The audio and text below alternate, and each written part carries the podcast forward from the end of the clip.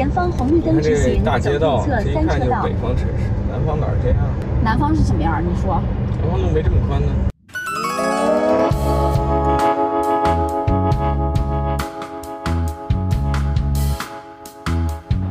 哇，这个地方好气派呀！给大家欣赏一下，这里有一个保定帕拉梅拉车队。后在红绿灯路口左转。说这是保定七星二，请注意观察。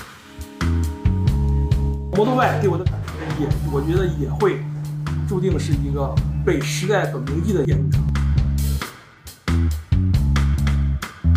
我可以不烧油，但我不能没有。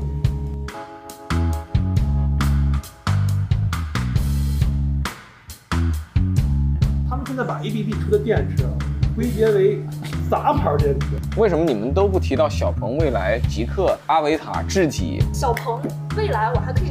后面说的那些，我真的很怕他买了之后过两年这个东西就没了。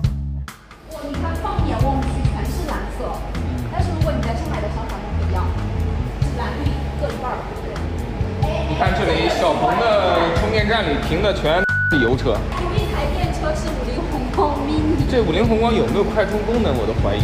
又见面了，我是陪你一起观察电动车产业的依然。电车在三四线这个连载节目呢，我们是来到了河北省的保定和廊坊继续开展。我们待了一个周，见了很多人，有了很多的洞察。我们精心制作了三集节目。那这次走访呢，我们接到了一台呃上汽通用别克的新车啊，纯电动车 E 五这个 SUV 产品。一方面代步用，另一方面呢，我们是把它作为一个调研的重要的刺激物来试探对于新能源的。最新的一些产品是什么样真实的反应和感受？然后今儿这第一集呢，我就来到了河北的这个大保定。提到保定市啊，如果对历史感兴趣的朋友去到保定的直隶总督府博物馆啊，我这次就去了啊，你会立刻感受到这个城市浓厚的历史底蕴啊，深刻的影响了我国的近现代史。呃，查一查网上的数据啊，九百万人口，很高的 GDP，你会感觉这绝对是一个经济强劲的二线城市。来到当地的大商场呢，走进地库，一堆 BBA；来到一楼，劳力士专卖店，啊，我们这次也都看到了，你会觉得当地的消费实力特别强劲。但是走出商场，马路上一看，这跟上海特别不一样。上海绿牌车特别多，这里的绿牌车在马路上的真实活跃比例就百分之十左右，十里挑一。那今儿这节目我们对话的三位嘉宾呢？呃，都是初次见面，他们由同一个中间人介绍给我。中间人名叫子初，先后在一家国际知名车企，专业搞电动车的，和一家这个本土的大型车企工作。呃，子初今天给我们带了好几位他的这个朋友，都是保定呢，应该说比较早去购买电动车的这个市民朋友。等会儿我们就跟子初带来的这些朋友们，呃，来做一个这个呃座谈交流。那子初，我今天就不请他参加这个访谈了，原因你自己讲。呃，因为我也是汽车行业的人，我的观点可能趋向性比较明显一些啊，所以让我听听我们朋友的他们的观点。是是是。很不小心，这保定的朋友一介绍就介绍到了两个特别主流的电动车品牌啊，这两位是特斯拉车主，这位是比亚迪车主，对。我相当于是第一批的这个特斯拉一个车主吧，嗯，因为我第一次见这个车的时候，觉得这辆车就是感觉它跟来自未来一样。这个车居然是充电的，居然电也可以就是在咱们这个大街上行驶。到了一九年的时候，这个车的情况，当时特斯拉宣布在上海建厂的时候，我还特意发了条朋友圈，我觉得我离这个梦想，我觉得就已经很近了，很近了。对，然后到了二一年的，Model Y 出的时候，我。去店里看了一眼，然后很很很坚定的就就它了。那从你一五年第一次在保定看到 Model S 到你二一年买了这个 Model Y，这中间有六年的时间，你有关注和体验别的电动车吗？我觉得特斯拉这个牌子，它是最早是那个融入这种电车技术的，其他的厂、其他的品牌可能会晚一些。我这个人还是比较相信品牌的，就比如说当年我看苹果的 3GS。我就觉得这个手机可能会是一个划时代的一个东西，那个 Model Model Y 给我的感觉也，我觉得也会注定是一个被时代所铭记的一个电动车。所以在这个中间，其实别的车几乎没去看，呃，对。其实我当时试驾的时候，比亚迪也去试了，嗯，呃，特斯拉也去试了。可能感觉特斯拉一个是品牌和它的车，不论是内饰还是什么，会更年轻，偏年轻一点。然后我自己又很喜欢那种很简约的东西，还试了小鹏，然后蔚来。呃，其实就综合下来，我觉得无论特斯拉，它从它电机的技术，还是整个品牌的影响力，因为毕竟除了外观，也要考虑实用性嘛。我觉得大品牌，然后后面又有很多的保障，然后它就是综合性很高。那个时候你有没有，比如说很具体的去了解一些技术的细节，说特斯拉就比别人技术要更好？你能跟我说出一项技术特斯拉比别人好吗？那么？这个。呃，这不是主刻意的刁难您，然后那个你怎么回答，我认为都是非常合理的。那，你要是真说技术什么，就主要还是好看吧。在这个圈子里边，确实对颜值是有要求的。自动驾驶辅助吧，嗯，这一块儿，我觉得跟真的是跟其他的车它不一样。对，你现在还这么看吗？我现在也依旧这么看，因为我试过比亚迪的这种自动驾驶辅助。比亚迪没有自动驾驶，你咋这谦虚呢？网上的比亚迪粉丝没你这么谦虚。不，咱有啥说啥。还有，我就觉得它的那个系统，就是其实像呃，不知道这个比喻恰不恰当，就是像。苹果和安卓的感觉，嗯，我就会更喜欢这个系统。我看你长得也挺年轻的，你怎么买了一个这位女士说的不太年轻的那个车呢？我本人就比较成熟稳重，因为家里没有家充，所以说就首先就 pass 掉纯电了，所以整了比亚迪汉的 DMI 车型。对对对，我很赞成他们的观点，特斯拉确实是长相比较未来，比较科幻，然后内饰极简，嗯，操控也非常好。嗯，包括特斯拉 AP 也非常好用，我也试驾过特斯拉，但是就是，呃，怎么说，比亚迪可能更适合国人的一些操作习惯。嗯，呃，首先就是 Model Y 和 Model 3没有仪表盘，我我我个人来说开着确实是不太习惯。嗯，可能有时候去眼睛要去瞟那个屏幕左上角，然后，呃，其实我买。汉 DMI 最主要的原因就是它是 DMI 这个技术，然后特斯拉嘛只有纯电，比亚迪确实是没有智能驾驶。我跑高速基本就是 ACC 加上车道车道保持，目前来说我觉得就够用了。嗯，呃，你那个车道保持会左右摇摆画龙会画龙会啊会啊。今天我们去了万达广场，在万达广场的地下停车场。我们发现，可能每平均十台车中只有一台是绿牌的，而且那个绿牌还很可能是一个这个插混，嗯啊，它不是纯电。就是保定总体来讲，在马路上我们也是感受，就跟上海比啊，这绿绿牌少特别多。那在保定这样一个绿牌不多的地方，你们为什么就这么勇敢的就先整上了这个电车呢？你们不觉得这玩意儿有挑战吗？其实作为我来说，我室内的一个旅程来说，四百多公里对我来说完全够用。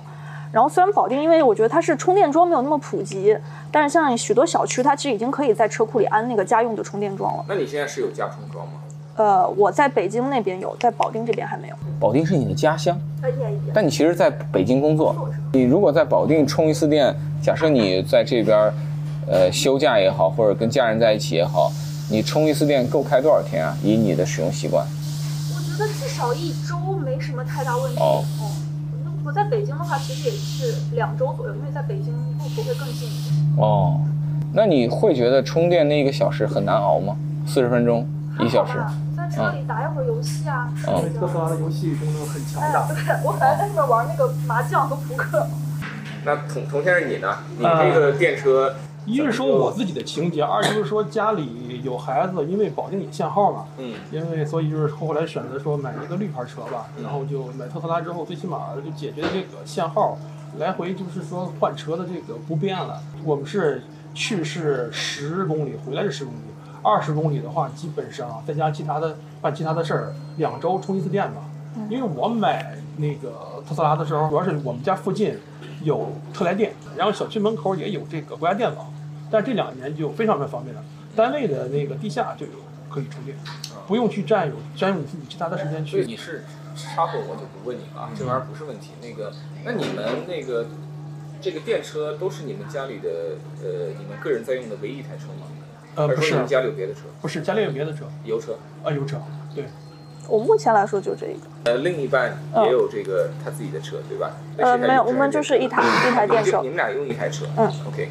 你对，我们的小家庭也是只有一台车。能问一下你们各自的小区在保定大概的均价吗？一万二，一万二。嗯，差不多就是一万左右那一万出头的这个小区在保定是一个什么样的档次？均价吧，平均吧，很比较平均的对对对，平均水平。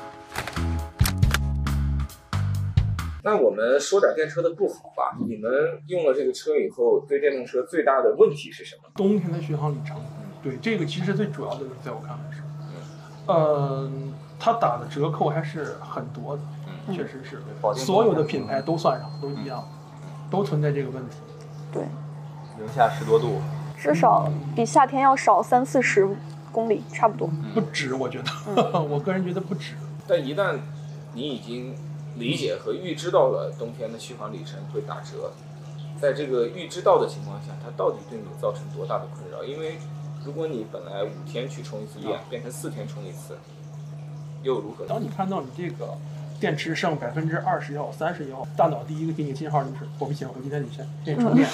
即即使知道你第二天依旧去上去上班，而且没有其他的事儿，但是你也会第一反应，我先去把电车充再充到百分之六十，甚至七十，甚至八十以上，来应对这样的哎呀，嗯天气嗯太太不好了。老一辈人的这个观点说不换这种电池，还是说这种它这个这个里程吧，其实就是这最核心的问题，没有电怎么办？所以很多人他不会选择，现在这个技术下他不会选择电池。可能就是，比方说我去长途一点的地方旅游自驾的话，我就不会选电车，因为我有一次也是，我就去秦皇岛，结果当时那个时候这个关卡很多，然后呢，我们当时去了又回来，之后在路上真的就剩十公里了，我当时就是说完了不行了，我可能要叫救援电话了，就所以如果去长途旅行的话，就自驾会比较不方便。这个我也同意他的他的观点。当发现前面有围堵情况的话，你就会心里不自然的会产生焦虑对。你很能不能开到目的地，或者是中间有没有充电桩需要去充一次？你这车平时是加电多还是加油多？呃，八百公里用电，二百公里用油吧，就是以用电为主。以用电为主。你那车一次加满电到底能开多少公里？百分之八十的电大概能开八九十公里。就是每八九十公里不到，你就要去急冲冲的找充电桩。不可能，绝对不可能。我只是顺便，啊，也很 我不会特意去充电对，但是我工作的地方或者是生活地方都有。每消耗七八十公里的续航，嗯你就心心平气和的啊，步伐不慢的对啊，真从容不迫的去找了个充电桩，对然后把电给充了，对然后你等多久呢？能把这八十公大概里回来？一个多小时吧。哦，从容不迫的又等了一个多小时。对，然后我可以去做别的，我我可以去不理解，我可以去，就是我只是顺便而已，我只是顺便而已。你像疫情期间，我也一次电没有充过，就是可能有半年吧。嗯，我也我我也一直在开车，我就只是加油，我只是我我从来不去充电桩。嗯疫情期间，哎，要不可以看看我的 APP？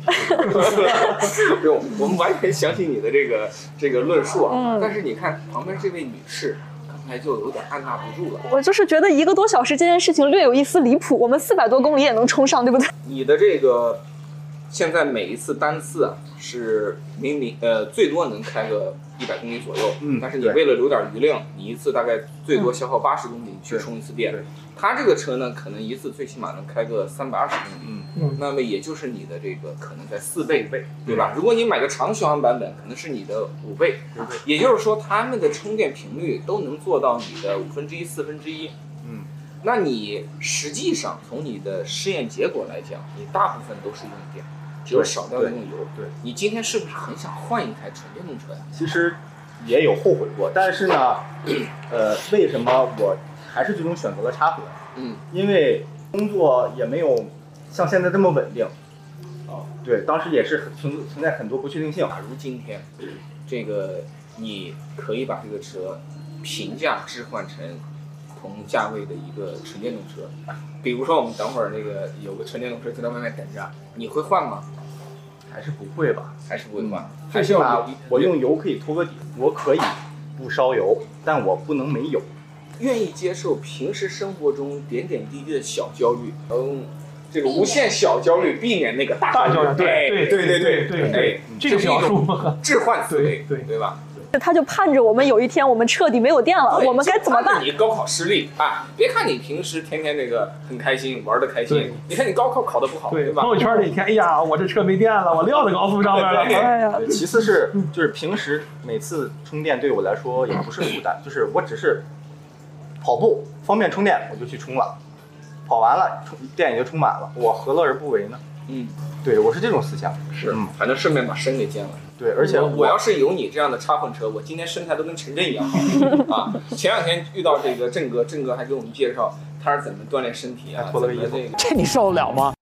他对我不脱衣服，是吧？他的身材已经是不用脱衣服，大家都认可的这种了。这就调侃一下这个这个这个混动车，我还是非常尊重混动车、混动车主的。我觉得这个站在想买插混的朋友眼中，插混处处都是优点。你看，你想加油可以加油，想加电可以加电，对吧？然后呢，如果油和电都补齐了，轻轻松松跑一千公里，对左右，然后你长途没有里程焦虑，平时在城市里也能开，看似是特别的完美。然后总成本呢比纯电动车还低一点，还不限号，哎，对，嗯哎，对于保定人民来讲还不限号，保定是全国少有的非限号城市一线城市，居然还有这个限号措施的。我们在保定开车也没觉得很堵啊，为什么你们这儿限号呢？其实挺堵的，高峰期非常堵，可以用非常堵。对，而且保定其实道它比较窄，不像一线城市它很宽，它其实有很多道比较窄。路还窄，你没去，你可能去的都是主路主要。是路一直在修。不过对于我来说，就是插混车型可能是一个过渡的，啊最终可能还是要选择纯电。什么时候选择呀？五年八年吧，我这车刚买嘛，对吧？五年八年以后可能，呃，保定的这个充电条件也好一些了，包括我以后可能会换房，有车位可以安家充了，我会选择一台一台纯电。如果在保定，呃，二十多万的这个购车预算，二十来万，然后呢，他家就一台车，然后他是一个典型的小家庭，就是两口人，可能有个小孩儿，你们会推荐他买什么样的车呀？假设这人是你朋友的话，嗯，本地人的话还是会推荐买那个特斯拉的 Model 3。如果他是外地人的话，还是会推荐给他买油车。那毕竟他这个旅程可能差一些。你替人家把春节回家探亲考虑了。对对啊对，那那个油车是个插混呢，还是个纯油车？嗯，纯油。纯油。纯油为什么不是插混呢？插混在我看来，这个技术还不是特别的成熟啊。哦，又一个跟插混有仇的人。就是如果二十多万，我其实不会推荐他买三，因为三的后排空间我觉得真的很小。因为其实我两口人，我觉得前面前排是够用的。嗯但是如果有小孩的话，那个后排空间，说实话，我觉得不如比亚迪，嗯坐起来宽敞。我可能会推荐他，如果他想买电车，买比亚迪；嗯如果买油车的话，那二十多万的可选择性也很多了。为什么你们都不提到小鹏、蔚来、极客、阿维塔、智己、蓝图、问界？这里有很多的名字。就是小鹏、未来，我还可以理解，像那些你你后面说的那些，我真的很怕他买了之后过两年这个东西就没了。现在比较火的是长安那个深蓝，嗯或者还有其他的那个再高端点的是高和，嗯高和不也出也马上出一款三十六万款的一个一个电池嘛嗯？但我也总怕这些所谓的小众车企啊嗯，它就是由于是生产这种电池这个这个能力，它就最后没有这个没有这个公司了。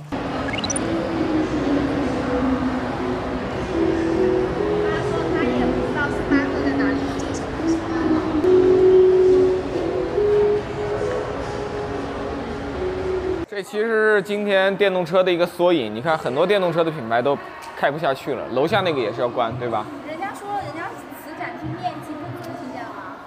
当你商场店开不下去的时候，你难道会说，哎，哥们儿，我开不下去了，租金付不起了？商场店逐渐的减少，一定是趋势。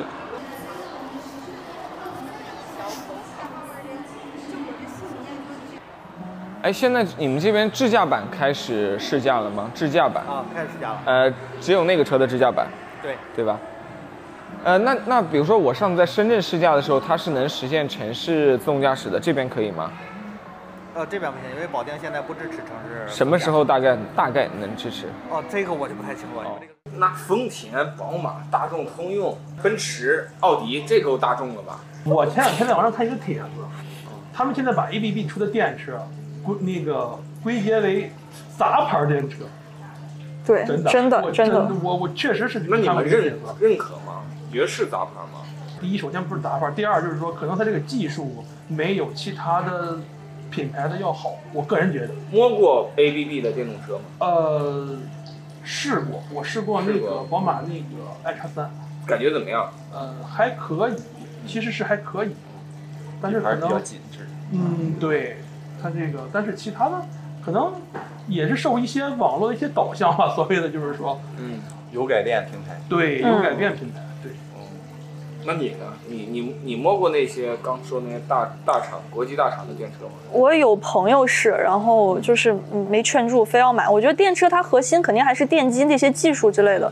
你如果买一个那种品牌的电车，我说实话，我不知道它图啥。你图省钱，你又是买了一个那个品牌的；你要是图嗯图就不知道它图啥。我觉得可能还就是性价比问题啊。嗯，比如说 i 叉三要卖二十五万，嗯，卖的肯定也好，品牌效应，对吧？品牌效应即使它是油改电，你那车多少钱啊？我那个车全落地是二十三万多。哎，我们今天开了个车，跟你那个车价格差不多，起步价是二十万多一点点，啊，起起步二十一嘛，对吧？我们今天开的这个版本呢，对，我们开了个别克 E 五过来，啊，这个别克也还算大品牌啊，等会儿给你们试一试啊，然后我们再问问他们什么感觉。可以。我电和油的比例是呃二比一，二点五比一吧，没有八比二那么夸张。没事，不用辩解。你刚刚说什么来着？你的车在怎么着？我车就在旁边充电啊，健身房就在楼上，天天不是充电就是在去充电路上了。没有，只是很方便。啊，哎，对，这这就是我们那别克。我来充当上汽通用别克业余试驾员，伺候三位这个尊贵的电动车车主。其实这个内饰我觉得这儿这儿这儿比比亚迪好看一些，这儿比亚迪是有一些传统，也有 HUD，啊，卫星定位成功，正在为您探测电子眼。环抱式设计。客观啊，不要只说好话。我我只是前方两百四十米有第一闯红灯感觉吗拍照。看到这台别克的电车以后，第一反应是什么呀？嗯很新奇，没有见过。第一反应就是给我的感觉就是，它确实是辆电车的设计。就是也很简约，其实这个内饰，而且配色也挺好看。我觉得这个内饰比汉和特斯拉都好，它是介于两者之间的。就是也没有那么简单，是吧？对，没有那么简单，又没有那么传统。虽然吧，特斯拉车主，但是我觉得特斯拉就没有内饰，对，这一块屏没有内饰它。就没有内饰。我朋友一说这个特斯拉哪儿好呀？好开，完了，特斯拉底盘也硬，对它那个悬挂太硬。嗯那比亚迪没有悬挂，你开着感觉怎么样？底盘也是有一些韧性的，然后也不是那么软。加速还可以啊。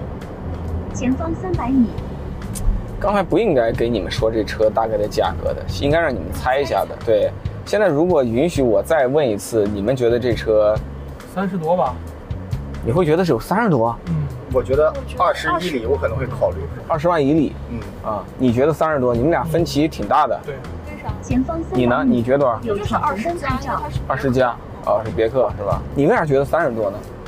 就看它这个做工内饰里外都我是觉得这这好多都是硬塑料，塑料是吧？对，然后前面也是搪塑，然后只有扶手这块是皮质包裹。虽然它是别克，但是，嗯，可能在我认为的大众的认知里面，嗯，大家对别克的纯电这个车型可能认可度不是那么的高。嗯我觉得它要有终端优惠的情况下，嗯，嗯，它的销量可能才会往上走。你给你的比亚迪汉 DMI 打几分啊？零到十分，呃，就驾驶体验嘛，综合。综合八到九分吧。那这台别克呢？呃，短时间来说，可能可能是在九分吧。它的加速也好呀，就是说它的那个驾驶体验呀，更接近于这油车，不是像那种传统的那种纯电那种感受。嗯，嗯，但这是最直观的。打个分呢？打个分的话，八分吧。特斯拉多少分？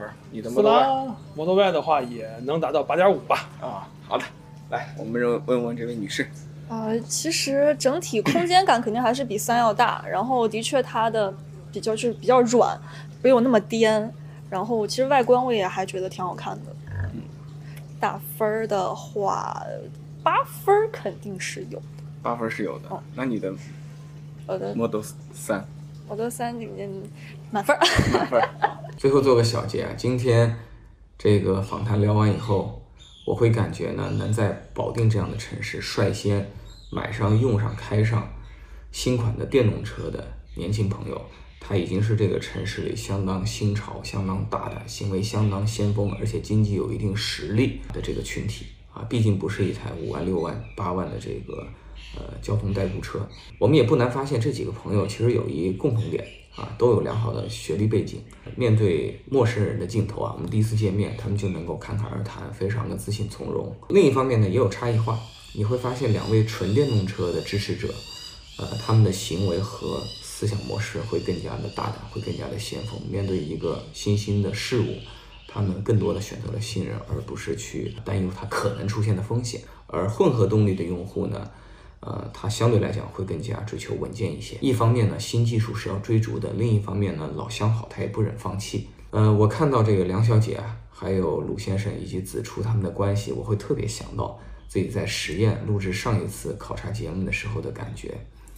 啊，他们之间就特别像我跟秦风、张茂、大佐的这个关系。这个我们是学生时代的朋友啊，我们在这个还非常傻逼、非常年轻、非常有荷尔蒙、非常混账的时候就已经互相认识了。啊，现在我们都变得比以前成熟了，变得比以前更老了。我们实际上相聚的时间也非常少，但是在有限的相聚的时间啊，时光总是那么美好。